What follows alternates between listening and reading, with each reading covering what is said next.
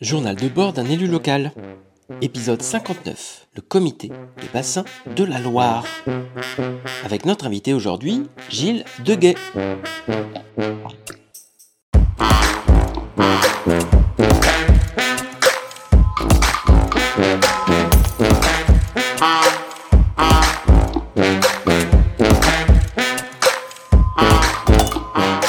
Bonjour Nicolas. Salut Gaël. Alors qu'est-ce que tu as ce matin pour être aussi euh, tournicotis tournicoton et de euh, balader sur ta chaise comme ça? Qu'est-ce qui Je t'arrive crois qu'on est deux grands bavards et là je, je- je- j'écoute. Et Mais t'es battu je, là. Je suis, euh, je, voilà, je suis comme ça, j'ai tout le temps retenu. Tu parles d'un deuxième grand bavard. Est-ce que tu peux nous le présenter? Et ben, c'est Gilles Deguet. Gilles Deguet aujourd'hui, il est là comme euh, représentant associatif euh, Au comité de au bassin. comité de bassin de la Loire. Et Ouais. euh, il vient de nous présenter euh, le combat qu'il a mené avec une, une association Loire Vivante contre les barrages. Euh, on en a déduit qu'aujourd'hui, on n'a plus de politique de grand barrage sur la Loire. Et donc, euh, qu'est-ce qui reste de tout ça? Maintenant, quelle est la vision de la gestion de la Loire maintenant qu'on a abandonné ces projets de grand bassin, Gilles? D'accord, alors euh, vous, euh, vous m'avez entendu parler de Loire Vivante avec un peu de passion, hein, mais, euh, voilà. Et- mais mais, mais c'est fondé. euh, et c'est fondé parce que c'est, on, d'une part, on a empêché un certain nombre de grands barrages. Alors, euh, je vous rassure, hein, c'est- l'idée est toujours, est toujours présente. Hein. Les, des gus qui veulent reconstruire des grands barrages, il y en a encore. hein. Mais par contre, c'est vrai que c'est sorti des, des, des, des projets institutionnels, pour l'instant. Pour l'instant. Euh, Il y a un barrage euh, sur le Vordre euh, qui, est, euh, qui ressort périodiquement. Et il est encore ressorti il y a deux ans et il va ressortir encore. Euh, on a fait neuf études pour dire que c'était pas une bonne idée, mais ça fait rien. On en fera moment une dixième. Pour, voilà.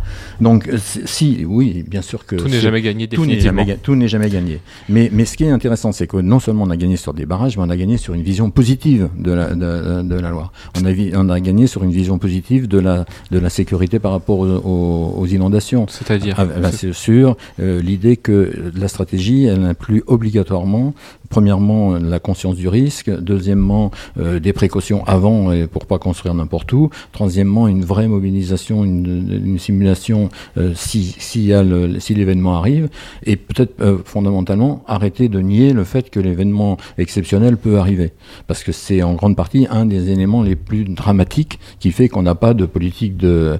Tout ça a avancé. Tout ça a avancé en, en positif et en partie, alors pas seulement nous, mais euh, nous, nous avons marqué euh, un, un dé- un début de, de- de- de changement de vision. Au niveau de la population et, et des institutions? Alors, c'est très étonnant dans, ces, dans, dans les mouvements quand on gagne comme ça. Euh, moi, j'ai coutume de dire qu'on commence par gagner une petite par- par- partie de la population et on gagne les techniciens. Et quand on a gagné les techniciens, euh, si on n'est pas idiot, on gagne aussi toute la population. Euh, alors toutes, pas toutes, mais on gagne des majorités dans la population. Pour revenir euh, sur, sur, sur l'endroit où on était, il y a eu un moment tou- tournant dans notre, dans notre bagarre où on n'avait pas encore gagné sur tous les barrages, mais où tout d'un coup l'État a,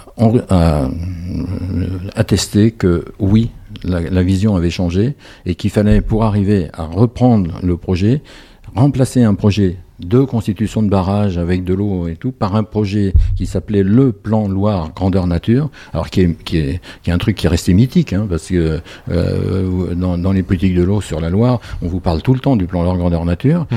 ce plan Loire euh, vous, vous voyez déjà l'im- l'immense changement on avait un plan Loire pour avoir des barrages et il est grandeur nature. Tout d'un coup, la nature refait, fait irruption à l'intérieur de ça. Mais ce, bar- ce, ce plan, il prévoit par exemple de détruire un barrage pour que les poissons puissent passer, pour qu'il y ait, euh, voilà. Et c'est le barrage de Maison Rouge qui a été effectivement détruit sur la Vienne, hein.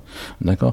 Euh, il prévoit toute une série de mesures de ce type-là. Il change la choses. destruction du barrage euh, au niveau de, du lac de Loire euh, vers Blois aussi. Absolument. Euh, mais Blois, Blois, Blois est un endroit vachement intéressant parce que justement, en plus, c'est le moment où on dit que le déversoir de la bouillie, et on va le, remettre en, eau. Il y, a, il y a toute une série, il y a, eu une vraie politique. Et ça, on peut rendre hommage de ce côté-là aux collectivités. C'est un des rares endroits où les collectivités ont saisi la, nouveauté. Là, on est en quelle année? C'était début 2000, je, je me Alors, souviens Ah oui, c'est récent. hein. Il y a beaucoup sur le territoire. Il y a beaucoup de gens qui ont connu le lac de Loire euh, avec des planches à voile et, Moi, tout connu, ce ouais. tourisme nautique qu'on connaissait où on voulait faire un Las Vegas euh, sur sur Loire Hmm. et on retrouve euh, une dynamique sauvage du fleuve et donc une autre vision. Hmm. Alors après, là, on. Ça, ça fait en partie, reste ça Ah fait ouais. partie des changements de vision qui viennent de, qui viennent de là. T- Voilà. On t'a présenté comme faisant partie du comité euh, de bassin. C'est quoi le comité de bassin de la Loire? Est-ce que tu peux nous expliquer qui gère la Loire aujourd'hui Qui répartit les usages de l'eau Comment on gère la Loire Et, et c'est quoi ce comité de bassin? Est-ce que ça l'a fait évoluer? Alors, ce qui, est, ce qui est toujours très compliqué sur les politiques de l'eau, c'est que comme ça s'est empilé avec des, des différents épisodes, il y a plein de gens qui ont une compétence. Alors, d'abord, il y a des compétences locales et c'est normal. Il faut qu'il y ait des compétences euh, sur l'en- sur l'ensemble du fleuve parce qu'autrement, on n'a aucune cohérence et tout. Et on a en France, mais c'était une particularité, des, des, des, des instances qui ont été mises en place qui sont calquées sur des réalités hydrographiques.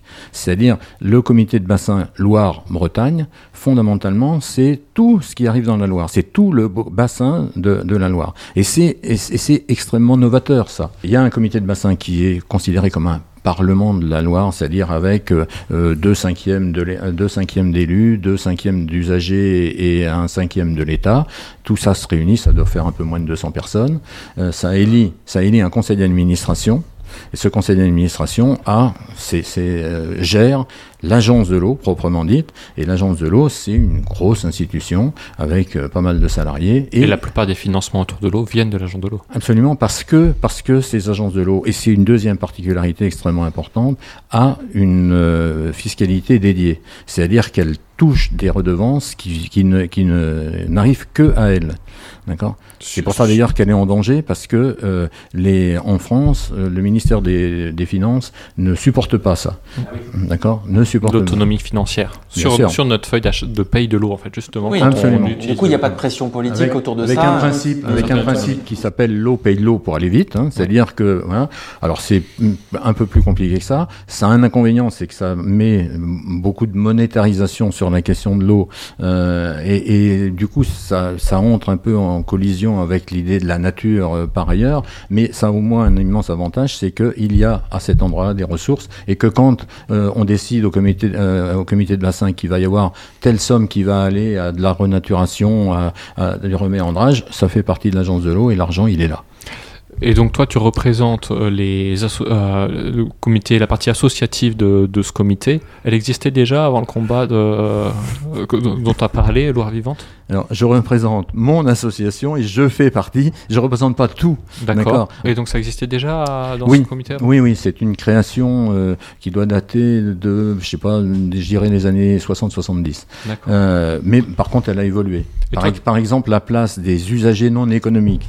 Alors, ça nous fait rire de- d'être qualifié de non économique. On dit qu'on est plutôt des, usagers d'intérêt général et tout. Bon, bref. Mais en, tout cas, cette part-là euh, a un peu augmenté. C'est-à-dire, en gros, on est maintenant, on est un cinquième du, euh, du comité de bassin. C'est pas gigantesque non plus, hein, mais c'est un vrai progrès. Et quel bilan tu fais de, de cet été, toi, sur euh, des sécheresses sur la Loire, mais surtout sur tous les affluents de la Loire? Parce qu'on parle beaucoup de la Loire, mais quand on parle bassin, c'est aussi tous les affluents, toutes les rivières qui, qui, qui irriguent le fleuve. Ah, Je vais vous le dire euh, très très très très sincèrement. Euh, euh, nous autres associatifs, en gros, quand même, le, le, ré- le- le dérèglement climatique, on l'annonce depuis un certain temps, on l'a vu venir, on, on- on- on savait un certain nombre de choses. On, on est vraiment surpris par la rapidité. Vraiment surpris par la rapidité. Et on a été pris de court sur, ces questions-là parce que on, s'était fixé sur les précipitations, sur la question de la sécheresse. Mais les précipitations, certes, il y en a eu moins que certaines années, mais c'est pas si dramatique, c'est pas c'est pas gigantesque. Par contre, ce qui est gigantesque, c'est que l'augmentation de température et qui est réelle, qui est mesurée, De l'eau. non de tout, Ah oui. de tout, produit des augmentations de température aussi de l'eau, alors plus, produit donc des, des- des dommages absolument gigantesques dans les rivières à cause de la température, et puis crée des sécheresses que on ne connaissait pas, parce qu'il y a une évaporation sur le sol qui fait qu'il tombe beaucoup d'eau. Bon. En plus, il y a du ruissellement, mais ça, c'est aussi parce que euh, nos aménagements antérieurs ont augmenté le ruissellement. On peut y revenir. hein. Destruction des. tout ça. Bah, destruction des haies, puis euh, imperméabilisation des villes, Imperméabilisation des villes. euh, et puis imperméabilisation du sol qui est assez, qui est pas, qui est- Donc qui ça retourne à la rivière beaucoup plus vite. Donc il y a tous ces éléments, plus tout- les, toutes les choses qu'on a faites pour que ça aille plus vite à la rivière. Et donc, des phénomènes qu'on connaissait, c'est-à-dire le fait que l'eau repartait trop vite, que ça pénétrait pas, deviennent totalement dramatiques avec les augmentations de température. Et du coup, on se retrouve avec euh, un peu moins de précipitations, mais c'est pas gigantesque. Mais par contre, euh, des, des sols qui sont beaucoup plus secs. Et quand les sols sont beaucoup plus secs, les nappes sont moins chargées. Et quand les nappes sont moins chargées, les rivières font des assecs. Et là, on est sur des choses absolument dramatiques. Parce qu'une rivière en assec, ça veut dire des poissons qui sont coincés. Euh, qui sont euh, et donc ça oblige par exemple les fédérations de pêche, alors il faut le dire, il faut, les- faut absolument dire à quel point elles ont été extrêmement vitales, elles ont sauvé des milliers de poissons. Euh, probablement plus que des milliers même, parce que euh, ils sont allés, sont allés les chercher. Mais ce phénomène-là, vous imaginez bien que si, si on l'a tous les ans, ça veut dire qu'on n'a plus de rivière quand même. hein. donc on est sur des, sur des phénomènes extrêmement lourds qui, qui probablement amèneront à se poser des questions euh, de réorientation extrêmement fortes, parce que euh, la, alors je vais dire un mot très rapidement. Il y a, il y a l'utilisation de l'eau, il y a des prélèvements et il y a de l'utilisation euh, brute. Alors, la différence, c'est que quand vous faites un prélèvement, par exemple pour de l'eau potable, vous remettez l'eau en général dans le milieu, pas très loin. Et donc, cette eau, euh, elle n'est pas vraiment perdue. Vous avez des fuites de- de- d'eau, c'est très à la mode, tous les Hmm. préfets sont en train de vous dire il y a des fuites d'eau, etc. C'est grave, hein, il vaut mieux, vaut mieux, on peut, vaut Mais elle mieux- repart dans les nappes. mieux, hein. mais elles repartent quand même dans le milieu, elles y sont encore, elles sont là. Par contre, euh, elle est à la surface, il fait chaud et ça, ça, ça s'évapore. Vous la retrouvez ailleurs hein, et tout, mais, mais pas à l'endroit où vous êtes. Et, et donc, euh, euh, vous les mettez dans une centrale nucléaire, vous avez un joli nuage et tout. euh, la flotte, elle est partie. Vous la retrouvez pas non plus sur place. Et donc, toutes les questions d'évaporation. Alors, quand vous faites cuire vos nouilles aussi, mais en général, quand même. Ou quand on a un barrage, euh, de l'eau stagnante derrière un barrage va s'évaporer beaucoup plus vite que de l'eau courante. Alors ça va améliorer, ça, ça va encore aggraver les choses. C'est-à-dire que toutes les retenues, tous les, tous les plans d'eau vont... euh, alors premièrement, ils chauffent.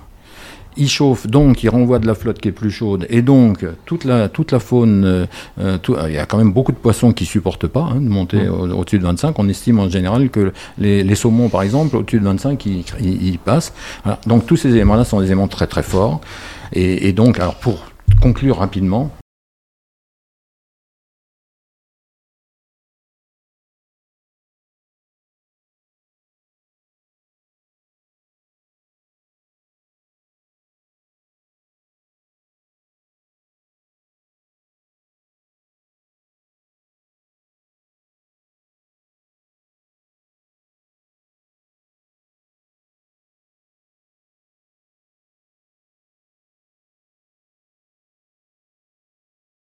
Premièrement, déjà, il faudrait faire quelque chose contre le dérèglement climatique. C'est-à-dire pas considérer qu'il vous tombe dessus et puis que, puis que voilà, tant pis, on s'adapte. hein. Merci Gilles. Alors, tu parlais des ASEC et donc euh, pour la prochaine émission, euh, justement, on accueille euh, Didier Mouello qui est le maire d'Averdon.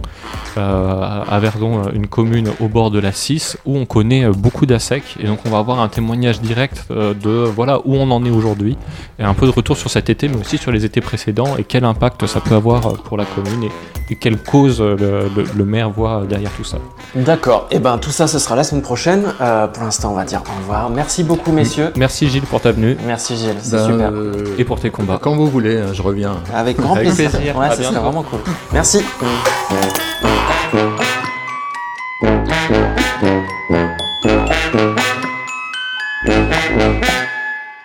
Moi c'est Nico et c'est mon premier mandat. Ton premier mandat de quoi?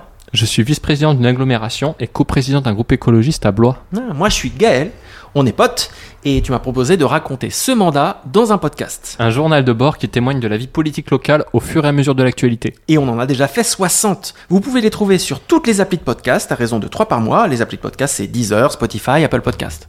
Et on est aussi sur la radio locale Studio Zef, Agitateur de fréquence. dans l'émission La Larniette, Euh, c'est 91.1, c'est ça? FM, chaque jeudi. À 17h. Voilà, merci à tous, abonnez-vous et n'hésitez pas à venir m'en parler pour s'améliorer encore. Ciao ciao Ciao, merci. Ciao, ciao.